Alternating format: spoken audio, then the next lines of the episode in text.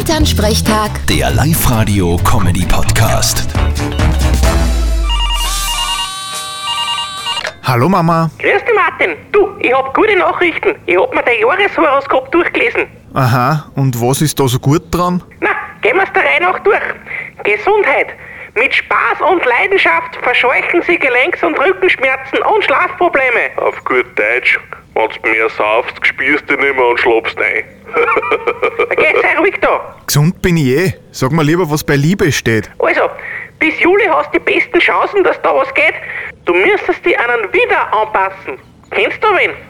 Ich kenn ein paar Schaf. Wann sind denn wieder datumsmäßig? Ja, Das ist vom 21. März bis 20. April.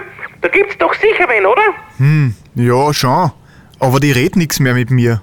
Sag mal lieber nur, wie's beruflich ausschaut. Ja, Da schaut's gut aus. Da wird sich was verändern, es wird besser, leichter und schöner. Bis Juli kannst du da auf deine innere Stimme verlassen. Aha, und auf wöcherne von die zwölf? Was? nix. Vierte Mama. Bitte, Martin. Elternsprechtag. Der Live-Radio-Comedy-Podcast.